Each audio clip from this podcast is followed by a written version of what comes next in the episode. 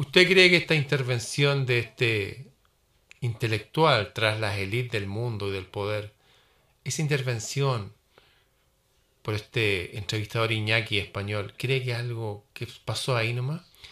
¿O el tipo estará con este mismo discurso recorriendo las distintas aulas donde se cocina el futuro de la humanidad? Veamos un pequeño resumen. Nosotros somos probablemente una de las últimas generaciones de Homo sapiens, de seres humanos. Porque en las próximas generaciones vamos a aprender cómo diseñar cuerpos y cerebros y mentes. Ahora, ¿qué aspecto exactamente tendrán los futuros amos del planeta? Esto será decidido por las personas que poseen los datos. ¿Por qué que los datos son tan importantes? Son importantes porque hemos alcanzado el punto en el que podemos hackear, no solamente computadoras, amigos. Podemos hackear a seres humanos y podemos hackear a otros organismos si queremos.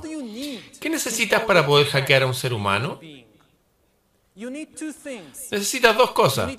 Necesitas mucho poder computacional y necesitas muchos datos, especialmente datos biométricos. Pero el control de los datos pudiera habilitar a las élites humanas para hacer algo aún más radical que solamente construir dictaduras digitales. Mediante el hackeo de organismos, las élites pueden obtener el poder para rediseñar el futuro de la vida misma. Porque una vez que tú puedes hackear algo, usualmente también lo puedes diseñar. Toda la vida por 4.000 millones de años, dinosaurios, amebas, tomates, humanos, toda vida estaba sujeta a las leyes de la selección natural y a las leyes de bioquímica orgánica. Pero esto ahora está a punto de cambiar. La ciencia está reemplazando la evolución por selección natural, con la evolución por diseño inteligente.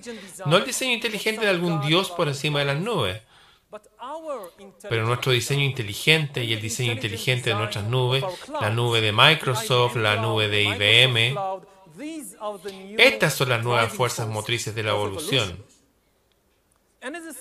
Y al mismo tiempo la ciencia puede habilitar la vida tras estar confinada por 4.000 millones de años. Al limitado campo de los compuestos orgánicos, la ciencia puede ahora habilitar la vida para irrumpir en el campo inorgánico.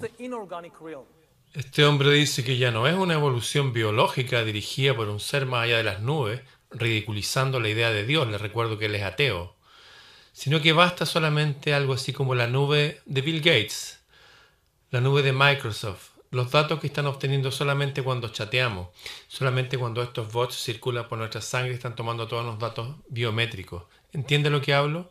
Se lo repito, esos bots, esos robots que andan por la sangre, tomando todos los datos biométricos internos.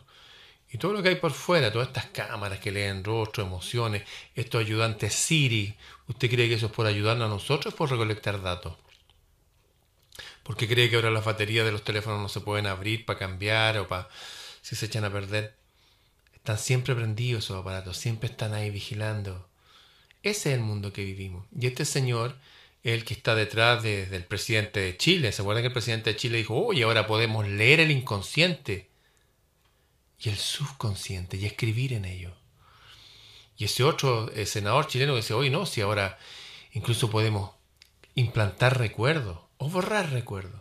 Ahora, y con una alegría enorme. Bueno, este individuo, profesor de la Universidad Hebrea, que no cree en Dios, está diciendo, antes habló de entes, ahora habla de seres inorgánicos. Seres inorgánicos, ¿entiende usted? ¿Le suena Frankenstein? No, ese tenía compuesto orgánico. Ah, Carlos Castaneda llamaba a los inorgánicos que le enseñaron son los demonios. Por segunda vez usa un eufemismo, otra palabra para referirse a lo que toda la cultura humana a través de, desde el principio, se conoce como demonios. Inteligencias que no son humanas, dejando a Dios de lado. ¿Les suena esto que se ha repetido en la historia antes? No. ¿Les suena a los tiempos de Noé? Tampoco. ¿Recuerdas Sodoma y Gomorra cuando ya ser hombre y mujer da lo mismo, cualquiera puede hacer lo que quisiera, hasta con animales? ¿Tampoco recuerdas Sodoma y Gomorra? Mm. Bueno, estamos en un tiempo extraño. Ahora más que nunca es necesario estar en nuestras cosas, estar en paz, pero alertas. ¿eh? Harari se llama este tipo. Lamentablemente es del famoso pueblo elegido, sí, los mismos que fueron expulsados durante miles de años porque siempre creando cosas extrañas detrás de la vida natural y pacífica de las personas. Un grupito de gente, ¿ah? Es un grupito. Es un grupito de judíos con un grupito de chilenos, un grupito de norteamericanos, un grupito de rusos, un grupito de ucranianos. Son un grupito, son una élite. Todos los pueblos somos hermanos los árabes, los judíos, los rusos, los ucranianos, los norteamericanos, los bolivianos, los mexicanos, somos chilenos, somos todos hermanos. Pero hay una pequeña élite que hace mucho tiempo está confabulando por este momento. Ellos tomar el control de todo, incluso hasta de la vida como la conocemos. ¿Usted cree que esto es un juego? ¿Que se va a quedar así nomás? Viene el fin. Viene el colapso de todo esto. Así que a sonreír y a estar firme porque nada ni nadie va a poder volver atrás esto. Llevamos, como dijo mi amigo Claudio Boca, ya estamos en picada ya. No hay nada que hacer. Salvo aferrarnos, tomarnos de nuestra divinidad, de la unión con lo divino, de la paz en nuestros corazones, del amor, del conocimiento, de seguir cultivando, cultivándonos. Bien, nos vemos. Difunda esto, es importante.